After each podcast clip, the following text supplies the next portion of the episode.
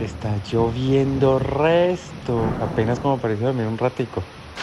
Dale, apurate. Poner el plástico a los sillones y ayúdame a levantar los muebles para que no se mojen. Ya llegué, mamá. Hey, ya voy llegando. ¿Me puedes salir a recoger por si acaso?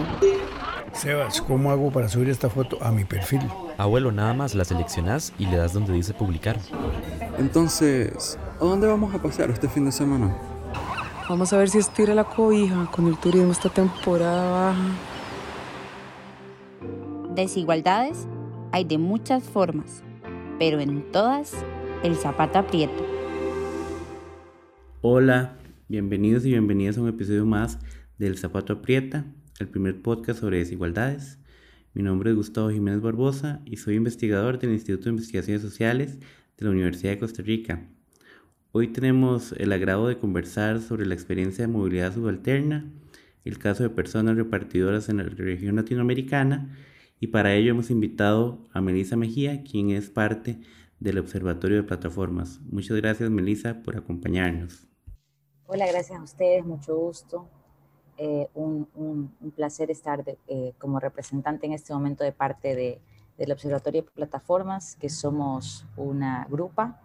Entonces, quisiera igual a arrancar agradeciendo de parte de todas nosotras y también que lo que conversemos aquí obviamente ha sido trabajado de manera en conjunta y colaborativa y participativa con, con todas las personas del observatorio. Te agradezco mucho, Melissa, a vos y a todas las personas que forman parte de este observatorio. Melissa, primero que todo, eh, me gustaría que nos comentes de qué manera nace este espacio del Observatorio de Plataformas y bueno, de qué forma también vos te fuiste involucrando a este espacio. Claro, te cuento. En todo caso, voy a empezar con cómo yo me involucré en el observatorio y luego un poco lo primero que me preguntaste, cómo surge y quiénes integran este espacio. En mi caso, que vengo desde el campo del diseño gráfico, de la ilustración, de la comunicación visual, unas compañeras que también forman parte del observatorio, investigadoras, estaban realizando, valga la redundancia, una,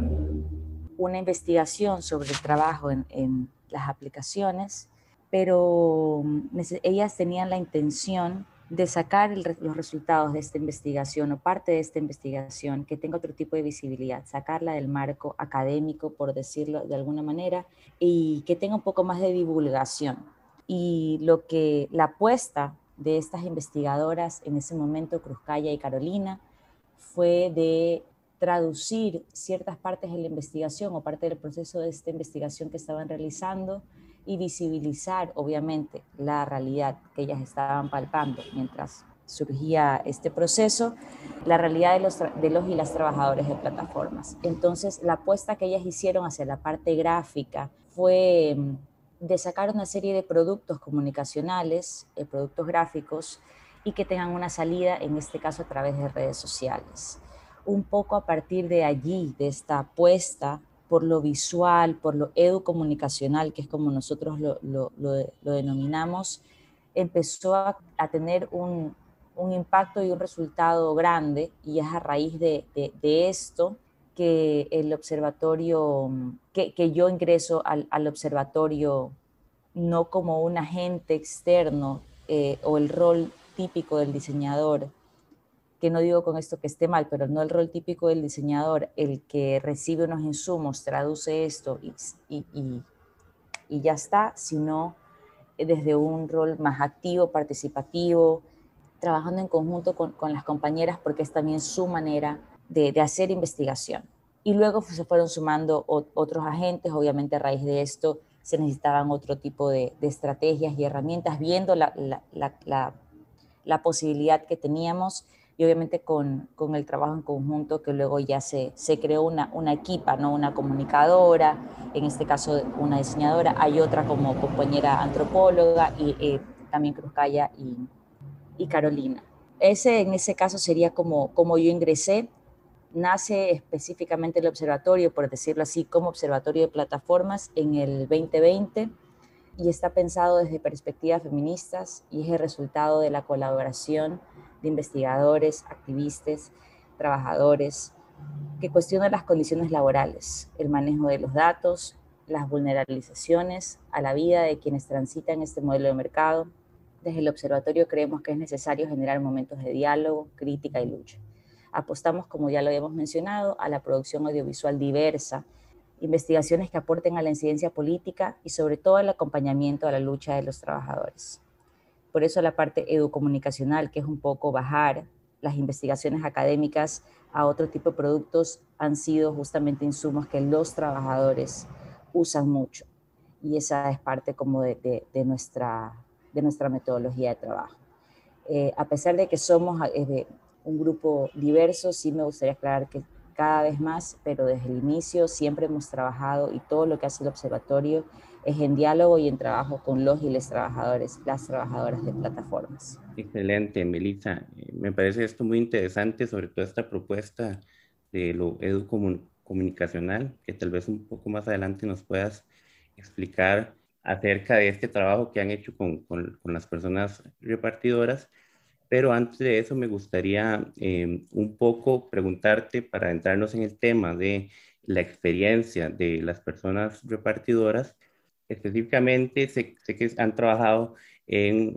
varios países latinoamericanos que tienen personas o contactos en todos estos países, pero que se centran o, el, grupo nace en la ciudad de eh, Quito, Ecuador. Y me gustaría aunado a esto, preguntarte cómo describirías las características de movilidad urbana que existen en esta ciudad latinoamericana. Bueno, específicamente en la ciudad de Quito, yo he vivido en la ciudad de Quito, yo en este momento estoy en Guayaquil, eh, pero conozco la, a la ciudad, conozco a Quito y obviamente, como, como lo mencioné, esta entrevista igual fue dialogada con, con las compañeras que sí residen actualmente en Quito, eh, a pesar de que todas estamos como siempre por ahí yendo y viniendo. En ciudades donde Quito, donde la planificación urbana prioriza el uso de autos y buses, eh, la seguridad vial para quienes utilizan motocicletas o bicicletas no está garantizada, ¿no? El 52% de los trabajadores, estos datos son de encuestas, varias encuestas que nosotros como observatorio hemos realizado, reportan que han sufrido al menos un accidente de tránsito desde, que comenzaron el trabajo en las aplicaciones, eh, de los cuales el, casi el 98% afirma que no recibió ningún tipo de apoyo por parte de, los, de las personas, de las apps, por decirlo así. Entonces, las características de la movilidad eh, urbana en Quito, a pesar de que sí hay ciclovías, a pesar de que sí hay Em, como lo vamos a ver más adelante, mientras dialoguemos que se han aumentado, sobre todo a raíz de la pandemia, la cantidad de kilometrajes en ciclovías, sigue siendo el, la prioridad vial el uso de, de los autos y los buses. Esto obviamente al motociclista y en esa escala al que utiliza la bicicleta y al peatón eh, tienen una movilidad más compleja más insegura, por decirlo de alguna manera, y, esto obviamente también aclarando que eh, quiénes son los, los, los, usuarios de estos medios de transporte, ¿no? No es lo mismo una persona en bicicleta de uso turístico de fin de semana a una persona que trabaje en la bicicleta y que trabaje en bicicleta porque es el único medio de transporte que tiene o que puede costear para transitar la ciudad. Entonces, en rasgos generales sería esto, ¿no? Como te decía, en el caso específicamente de los trabajadores de plataformas, el hecho de no contar, no, han contado con el apoyo de las aplicaciones en sí al momento de tener algún tipo de accidente, el hecho de no ser reconocidos como trabajadores, lo cual hace que tampoco tengan un acceso a, algún tipo de seguridad social. Además, están expuestos a accidentes de tránsito. Hay un alto enfrentamiento a inseguridades desde robos, en el caso de mujeres acoso, mientras están trabajando, mientras están desplazando en la ciudad. Entonces, ese sería un, un poco, creo que general, no creo que solo suceda en Quito, pero creo que en ciudades de la región, en países de la región, creo que podríamos compartir con sus eh, excepciones, ¿no? Pero podríamos compartir ciertas ciertas vivencias. Claro, sí, ¿verdad? Un poco esas situaciones que comentas la vemos en, en la mayoría de países latinoamericanos, sobre todo esta falta de seguridad, digamos, a las personas eh, ciclistas y bueno, todo, todo el tema de que la mayoría de ciudades en eh, la región se han construido pensadas para el automóvil y en consecuencia, digamos, esto ha tenido implicaciones sobre esta nueva forma, digamos, de desplazamiento que tienen las personas que, que realizan reparto a través de plataformas. Pero bueno, en, relacionado con esto de, del tema de la planificación de la ciudad, ¿cómo has visto para el caso de las ciudades en Ecuador el papel de la incorporación de un discurso ciclista urbano en la política de movilidad, en los temas urbanos. ¿Cuál ha sido como la respuesta a nivel, digamos, de, de los planificadores y, la, y los planificadoras urbanas en este sentido? Sí, ahí comentarte que igual es, es muy interesante porque parte dentro del observatorio, una de nuestras compañeras eh, trabaja muchísimo ese tema y dialogando sobre, sobre esto, la pandemia y las restricciones de movilidad vehiculares, en el caso de la pandemia específico, respondiendo a tu pregunta, dieron paso a que políticas blandas dieron paso a que se puedan fomentar como el uso de bicicleta en Quito y en otras ciudades del Ecuador y que éstas se hayan puesto en práctica, por decirlo así. Por ejemplo, eh, la implementación de ciclovías en algunas ciudades que no contaban con ciclovías o que contaban con una ciclovía muy completamente ajena a la realidad de un ciclista. En el caso de Quito se aumentó el kilometraje, o sea, la, la, la cantidad de, de, de, ciclovías con el propósito de incentivar a que las personas se muevan por trabajo, eh, ya sea por, por trabajo de reparto o por movilidad en sí. Estas ciclovías se implementaron de alguna manera para darle seguridad. Ahora, que si bien la pandemia continúa, las restricciones de movilidad ya no son tan fuertes, se puede ver igual que muchas personas han implementado el uso de la bicicleta como un medio y sin duda ha sido de gran apoyo. Sin embargo, igual para las personas que trabajan en apps no es suficiente porque los pedidos que te salen, las rutas, tú trabajas con rutas, están en lugares donde o no están esas ciclovías por ende tienes que salirte de la ciclovía y a transitar la ciudad de una manera mucho más violenta y agresiva, lo cual expone a un montón de riesgos de lo que implica circular en una ciudad que no tiene conciencia vial, lo que implica atravesar con un pedido la ciudad fuera de este espacio de la ciclovía, ¿no? Entonces el ciclismo urbano está tomando un rol importante. Sin embargo, necesitas mucha voluntad política, presupuesto, no solo para la infraestructura del implementar kilometraje en ciclovías, pero también para la comunicación vial, formación de capacidades para las personas como los agentes de movilidad de tránsito, que entiendan que las dinámicas de alguien que transita la ciudad por las razones que sean, por elección o por necesidad, a través del uso de la bicicleta, son completamente diferentes a las de los autos. Y además, si lo pensamos desde una perspectiva de género o intergeneracional, de jóvenes y niñas, el cómo se experimenta la ciudad en bicicletas diferente. Entonces, si bien en la pandemia se vio esta implementación de kilometraje, como ya lo hemos mencionado, hace falta un montón de otras estructuras como la educación, la seguridad vial, las conexiones entre ciclovías y cosas tan, que decirlo de una manera suena como naif, pero la, iluminación, por ejemplo, de, estas, de estos, los lugares donde estén las, las ciclovías implementadas, sí hace mucha falta. Realmente está muy interesante este tema que, que nos conversas y, y, y, toda como la experiencia de movilidad de personas eh, repartidoras. Eh, para el caso eh, de Ecuador,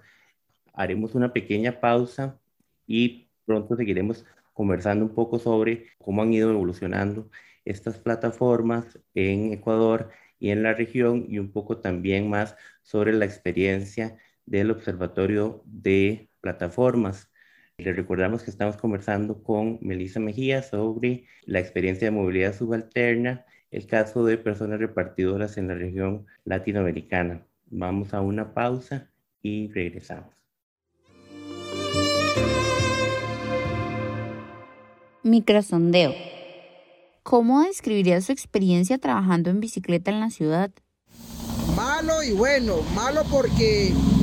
trabajo uno en la calle, ya, ya, me han, ya, me han, atropellado y no me han pagado nada, me han robado, tampoco me, nadie, nadie, se ha hecho cargo y con los clientes, hay clientes que te tratan mal y otros que bien y así. Y, bueno, porque hey, el, el trabajo que hay por los momentos. Uno tiene más libertad, no depende de rutas de transporte ni condiciones de trabajo. Uno lo hace para ahorrarse el pasaje, para hacer ejercicio, no vivir de eso.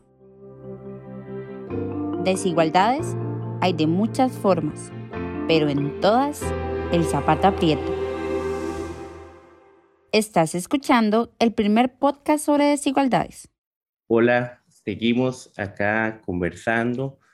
sobre la experiencia de movilidad subalterna, el caso de personas repartidoras en la región latinoamericana. Estamos con Melita Mejía del Observatorio de Plataformas, con quien estamos conversando acerca de la experiencia que tienen en el trabajo con personas repartidoras de plataformas en Ecuador y en Latinoamérica y con todas eh, las eh, características y conocimiento que tienen acerca de este tema. Melissa, em, ¿en qué año llegan las plataformas de reparto a Ecuador y cuál ha sido su evolución tomando en cuenta el periodo pre-pandemia y el periodo post-pandemia? Claro, em, partiendo desde Latinoamérica, por ejemplo, por tomar em, casos específicos, Uber, por ejemplo, ingresa en el 2013 bajo contextos en donde los sistemas de transporte público, por ejemplo, no están funcionando al 100%, porque no hay líneas de buses que cubren todo el territorio y sobre todo porque no hay leyes que garanticen los derechos laborales. En Ecuador están presentes tres aplicaciones de reparto, Globo, que ahora es Pedidos Ya, eh, Uber Eats y Rappi. Estas dos primeras llegaron en el año 2018 y la última a fines del 2019. Cabe resaltar que en el 2001, eh, una empresa muy grande alemana llamada Delivery Hero compró eh, la presencia de Globo en Latinoamérica bajo la marca de pedidos ya. Esto sí ha generado un, gran impacto porque esto ha sucedido, eh, es relativamente nuevo. Entonces podríamos decir que esto ha sucedido dentro del contexto pandémico, pospandémico, lo cual ha generado si ya había una vulneración absoluta de los derechos y una precarización eh, laboral para quienes trabajan en estas aplicaciones, esta situación levantó un montón de miedos, inseguridades, cosas como por ejemplo, Globo dice que si ya tenías el usuario, no vas a perder tu usuario, solo va a pasar el usuario a, esta nueva aplicación, pero no, no sucede en todos los casos. Dependiendo de la categoría, trabajaste durante, obviamente, eh, completamente precarizado en, para Globo, eh, para llegar a cierta categoría que te permite tener mejores ingresos, al pasar a pedidos ya, ¿a qué categoría te garantiza que sigas manteniendo ese tipo de, de categoría, entendiendo lo que significa categoría en el uso del en el trabajo en plataformas. Esto por un lado, eh, y por otro, eh, esta lucha que hacen realmente diariamente los trabajadores por estar dentro de estas categorías que le permiten tener desde rangos horarios, desde cierto tipo de pedidos, cierto tipo de rutas, se pueden ver completamente disueltas eh, al hacer este traspaso, por muy de que garanticen o digan de que no y esto obviamente sin ningún tipo de, transparencia en el traspaso de, esto. Entonces, es como un caso para, para quizás ejemplificar lo que me preguntabas de la evolución de, esto que desde una mirada, desde la multinacional, la compra o la absorción de Globo es una, una evolución para ellos, versus la realidad del trabajador precarizado es una vulneración más. Melissa, ¿y cuáles han sido las principales luchas para mejorar las condiciones de estas personas trabajadoras? Te comento un caso específico que creo que es importante mencionar, que creo que ejemplifica eh, esta lucha por mejorar las condiciones de las personas. En marzo del 2021 eh, se realizó la primera demanda en Ecuador a la empresa Globo por parte de la compañera Yuli Ramírez que es representante de la organización Glovers Ecuador. Junto a las compañeras abogadas de un centro de investigación, eh, del Centro de Investigación de Defensa de Derechos del Trabajo, CIT, iniciaron una acción de protección contra la empresa Globo por la sistemática vulneración de los derechos que esta empresa multinacional ejerce sobre las personas repartidoras, ya que es el modelo que utiliza las apps, eh, el que impide la posibilidad de ejercer un trabajo digno, descanso, remuneración justa, etc. Desde el observatorio acompañamos, eh, obviamente, este, este proceso con la elaboración de un Amicus Curiae y estuvimos también en la audiencia que se realizó cuando la empresa Globo contó con seis abogados representados, representantes de, ellos, afirmaron que no existe una relación mercantil, eh, por lo que Julio, cualquier otro compañero repartidor, no tiene una relación de dependencia. Eh, en todo caso, este, este ejemplo me parece importante porque sí consideramos marca un hito, un precedente, una acción legal ya con, con antecedentes, bases, un montón de cosas que permite generar otras acciones, que permite que sean posibles otros diálogos, entonces eh, podríamos dentro de, que, es difícil decir que esto es un logro, que es una lucha, porque en sí no debería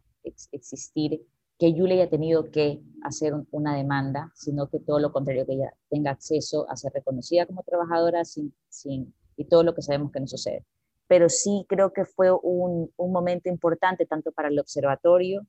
pero sobre todo para los compañeros trabajadores de plataformas, de saber que que ya vienen en un proceso de organización como Glovers Ecuador, que vienen trabajando en red, muchísimo red con organizaciones de todo el mundo, porque es global, es impresionante e, el nivel organizativo que, que tienen. Entonces, esto se junta y se puede adscribir a otro tipo de demandas de otras organizaciones, de otros grupos o de otros aliados para eh, seguir creando o poder crear algún tipo de incidencia política más fuerte que sea al final del día para el beneficio de los y las trabajadoras. Entonces, creo que eso sería como, como un ejemplo de estas luchas por la mejoría eh, de las condiciones. Viendo como, como este tema em, de que no existen estas garantías y un poco, ya me, me comentaste anteriormente, la experiencia de, de movilidad de personas repartidoras en bicicleta, y bueno, con, con, este temor, digamos, que pueden salir, ¿verdad?, a trabajar, eh, tomando en cuenta que, que no hay como, como, como, un respaldo ni, ni transnacional ni local, ¿verdad?, hablando del Estado, ¿verdad?, sino más bien, imagino que a partir de redes de colaboración que entre las mismas personas repartidoras generan, ¿verdad?, y en otras organizaciones, como ya me, me has comentado, me gustaría saber cómo eh, han visto ustedes que se vive esta experiencia urbana y laboral por parte de las mujeres repartidoras? ¿Cuál, cuál es como, como la diferencia o cuáles son como las, las características particulares que tienen que enfrentar eh, las mujeres repartidoras, tomando en cuenta, digamos, el, el, contexto de vulnerabilidad que ya nos vienes comentando? La experiencia en general, primero como quisiera, eh, teniendo claro de, de o, o, ya como, como dijimos que la mayor parte de los trabajadores de plataformas son hombres, entonces sí me gustaría como, como igual dejar como claro cuál es la experiencia general. La experiencia movilidad urbana para estas personas es muy desagradable en general porque tienen que, eh, tienen, trabajan bajo una presión muy fuerte de tener que cumplir con una ruta y con unos tiempos, tiempos realmente imposibles. Cuando los trabajadores reclaman que eh, el kilometraje no sea Manhattan, sino que sea eh, lo que están queriendo decir es una ciudad como Quito, que es llena de, cuestas, subidas, bajadas, no, el kilometraje, por ende el tiempo, no es lo que te muestra el mapa una línea recta. Entonces, eso ya te habla de un esfuerzo físico de, y, que te, te empuja por priorizar una remuneración económica, te empuja a infringir leyes de, tránsito, por decirlo así. Con esto no estoy justificando la infracción de que eh, de tránsito por parte de, algunos compañeros por cumplir estos tiempos, pero sí que trabajar con esta presión es muy fuerte, teniendo claro lo que veníamos hablando. Por lo general eres migrante, por lo general es tu única fuerte de ingreso, por lo general tu familia aquí y tu familia de, otro país vive. Entonces te empuja a tener que eh, llevar esto de una manera muy, muy violenta y, vulnerable. Pero hay que entender la presión que es propia de la precarización laboral a la que están expuestas las personas. Si bien hay ciclovías, hablando de realidades no son suficientes, eh, muchas personas trabajadoras se tienen que meter en contravía, como ya hablábamos, como para hacer estos atajos y llegar al tiempo que te dice la app, porque si no te bloquean, entonces un sinnúmero de cosas te bloquean, quiere decir te despide la app, o sea, también hay muchos compañeros de reparto, como lo mencionamos, que son extranjeros, que no siempre conocen al 100% de la ciudad, que no siempre o que no todos saben andar en bicicleta o que con esto que no se entienda de que porque es una persona migrante no sabe andar en bicicleta, sino que hay un montón de personas que les toca hacer un, ejercer un trabajo y aprender en el hacer. Entonces tampoco conocen las leyes de tránsito de ese país, entonces hay como ya eso te, te muestra un panorama de la experiencia de movilidad urbana. Y las diferencias en términos eh, de lo que enfrentan las mujeres, sí creo que hay que partir pensando de que la forma en la que las mujeres, y, no solo las mujeres, sino eh, otras personas de diversidad sexogenérica o todo el espectro de, de los otros, difiere completamente de cómo experimentan los hombres la ciudad. Entonces, el género se termina convirtiendo en una categoría de análisis en este tipo de cosas en la que también hay que pensar a las mujeres dentro de categorías de interseccionalidad, de interseccionalidad, que no es lo mismo ser una mujer blanca mestiza que va en auto, a ser una mujer blanca mestiza en bicicleta, a ser una mujer indígena, a ser una mujer eh, migrante, afrodescendiente, eh, trabajadora de plataformas, entonces eh, que estás atravesada por unas condiciones de pobreza, de precarización, que hace que tu experiencia de la ciudad sea completamente distinta. Entonces, desde encuestas que también hemos realizado desde el Observatorio de Plataformas, donde ya mencionamos que la gran mayoría son migrantes, eh, tuvimos muchas respuestas por parte de mujeres. Y estas, estas respuestas eh, exponen que las mujeres, en todo caso, están sujetas a toda esta esto que hablábamos antes, si eres mujer, si eres migrante, si eres mujer migrante y andas en bicicleta, estás expuesta a un montón de, si eres mujer eh, venezolana, por ejemplo, genera un imaginario de sexualización impresionante en las mujeres, por ende están expuestas a un constante acoso, lo cual también te dice el por qué hay tan pocas mujeres trabajando en plataformas, el por qué se, se cuenta solo, cuando mujeres han recibido otro tipo de propuestas por parte de los clientes y por parte de los establecimientos, eh, donde desde que van a retirar el pedido hasta que le van a entregar al pedido y en ese de llegar del pedido a, al llegar en el intermedio, en el transitar la ciudad, carros que te van diciendo cosas,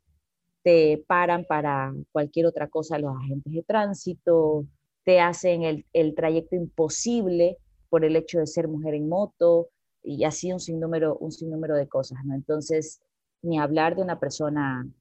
racializada, por mal decirlo de esta manera, o ni hablar de una persona con una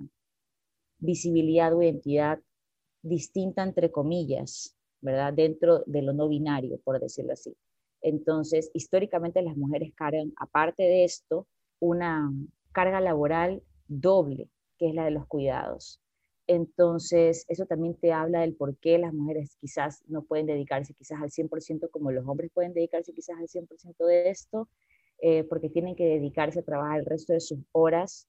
o el doble de horas, en ciertos casos prácticamente todo el día, a los sectores de los cuidados. Entonces, sí es un panorama muy complejo. Sí, e, eso es interesante, Melissa, porque con, con estas, eh, estos elementos que nos mencionan, pues se restringe mucho bueno, la incorporación de, de estas personas a eh, este tipo de plataformas, que si bien sabemos que pues tienen unas situaciones de explotación y demás, pues para muchas es como la forma de tener el sustento diario, sobre todo en estas condiciones de pandemia. Entonces les restringe inclusive hasta los horarios, ¿verdad? En las que podría trabajar y bueno, todas las, las situaciones de acoso y, ¿verdad? De, de violencia que, que nos comentas y te habla de que eh, como no puedes elegir ciertos horarios en los que vas a ganar más o vas a hacer más pedidos, por ende ya aparte de que trabajas, sabes que vas a recibir mucho menos ingresos económicos. Entonces eh, eso también, eh, cuando hablamos de que tú controlas, que eres autónomo, que esto, que el otro, es completamente falso. Melissa, y ya para, para ir concluyendo, ¿cuál consideras que es el futuro de las plataformas en Latinoamérica en general y en Ecuador en particular? Y eh, en este contexto de pandemia, ¿qué te podría decir que te da esperanza? ¿Qué, qué pensarías que, te, que, que, nos puede dar esperanza hablando de, del tema de, de las personas repartidoras que, que, bueno, como has mencionado a lo largo de, de, la entrevista, pues cada vez son más, pero que vemos que más bien eh, el Estado se aleja y, ¿verdad? En, en términos de, de, brindar garantías y también hay, hay, un, hay muy poca respuesta positiva por parte de, las, de estas empresas deslocalizadas.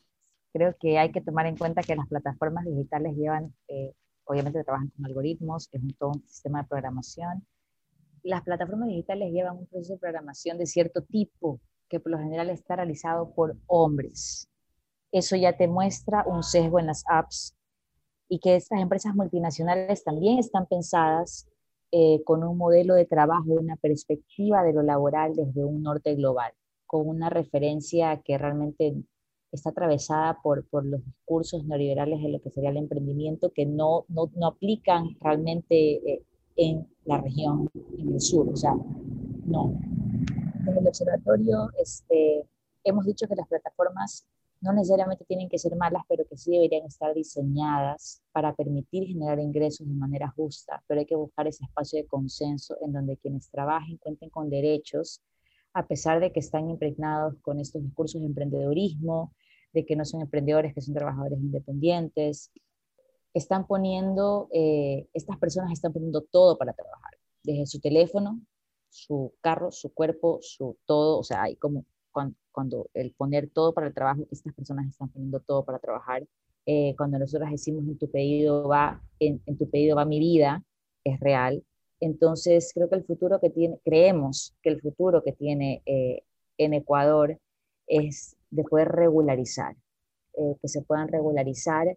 y considerar a las personas trabajadoras de apps como trabajadores dignas de recibir derechos laborales, que estas empresas deberían estar regularizadas y deberían pagar impuestos y deberían poder servirle al Estado ecuatoriano. También creemos que es necesario que los usuarios también tengan un nivel de conciencia y ese también es parte de la labor del observatorio, el crear este tipo de insumos un poco más eh, digeribles, por decirlo así, o sacarlos del marco de, de, de lo, del, hacerle una traducción más amigable, por decirlo entre comillas, de, de, de, lo académico, para que también un poco concientizar, y tanto concientizar a los usuarios como, como apoyar a los trabajadores. Entonces, tiene que haber eh, usuarios más conscientes. Eh, lo que decíamos, que nuestros pedidos van vidas de otras personas, y que esto es una relación social, ¿no? O sea, que no es una cuestión de que le pides a una máquina y una máquina engranada a una cosa te lleva a tu puerta como lo que te venden las publicidades de Amazon o lo que te venden estas cosas, ¿no? Y que entendamos que desde las diversidades y en Latinoamérica hay muchos esfuerzos que se están haciendo. El, eh, desde, desde, el observatorio nos, nos, nos, situamos desde una mirada feminista y creo que esto es importante entenderlo porque es importante ver el feminismo como un espacio importante que, que permite que se puedan tener otros diálogos y que da cabida a, a un diálogo amplio, diverso, interseccional, en el cual eh, le, le, da cabida a que eh, desde un espacio como el Observatorio de Plataformas que tenga una mirada feminista, por ejemplo, pero que también es importante estas alianzas que se han hecho eh, de los trabajadores que se están organizando. Lo vimos el año pasado durante pandemia que hubieron cuatro pares globales exigiendo eh, derechos y todos eh, en red apoyados, o sea, gente de, de, múltiples países al mismo tiempo convocados eh, también hay mucha, de parte de la academia, hay muchísimo apoyo porque hay muchísimas, muchísimo interés en, en, en generar este tipo de investigaciones, en profundizar estos temas. Y esa es una, una data, porque generan datos también importantes que nos ayudan a quienes hacemos un trabajo como el observatorio o eh, ayudan a tener cierto tipo de, de, investigaciones que pueden convertirse en documentos de incidencia política, que van a apoyar que de los cuales los trabajadores se pueden agarrar para, para exigir derechos.